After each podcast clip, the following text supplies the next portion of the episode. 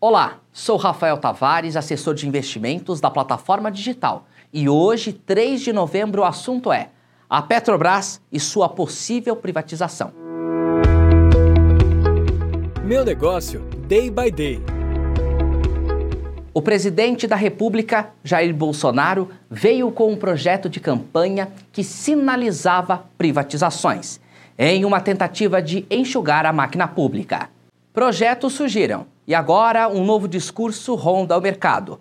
O presidente, em uma entrevista, citou que conversou com o ministro da Economia Paulo Guedes e começaram a pensar sobre a privatização da Petrobras. Essa fala ocorre em um momento sensível com o um aumento dos combustíveis, que puxou a prévia do IPCA 15 e também em uma tentativa de acalmar os ânimos da população. Com forte reação do mercado, a estatal, mesmo com o anúncio de mudança da política de dividendos, tiveram queda no preço de negociação. Observando os meandros econômicos, 2021 será de transição para a política de dividendos da Petrobras, já que a estatal atingiu a sua meta de reduzir a dívida bruta para menos de 60 bilhões de dólares.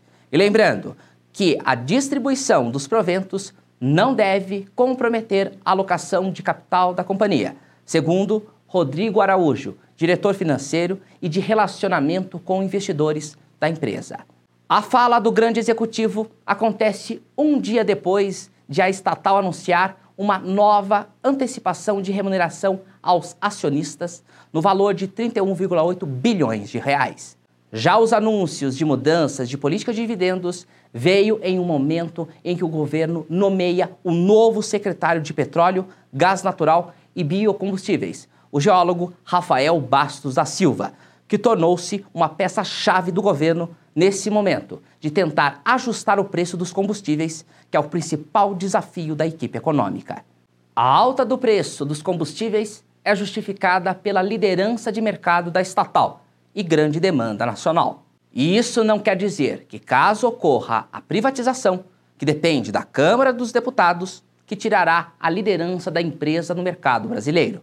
Na última semana, com o mercado totalmente acalorado, com desabastecimento de combustíveis, furo do teto de gastos e possível início de sondagens para a privatização da Petrobras, deixou o investidor estrangeiro receoso e o investidor nacional cauteloso.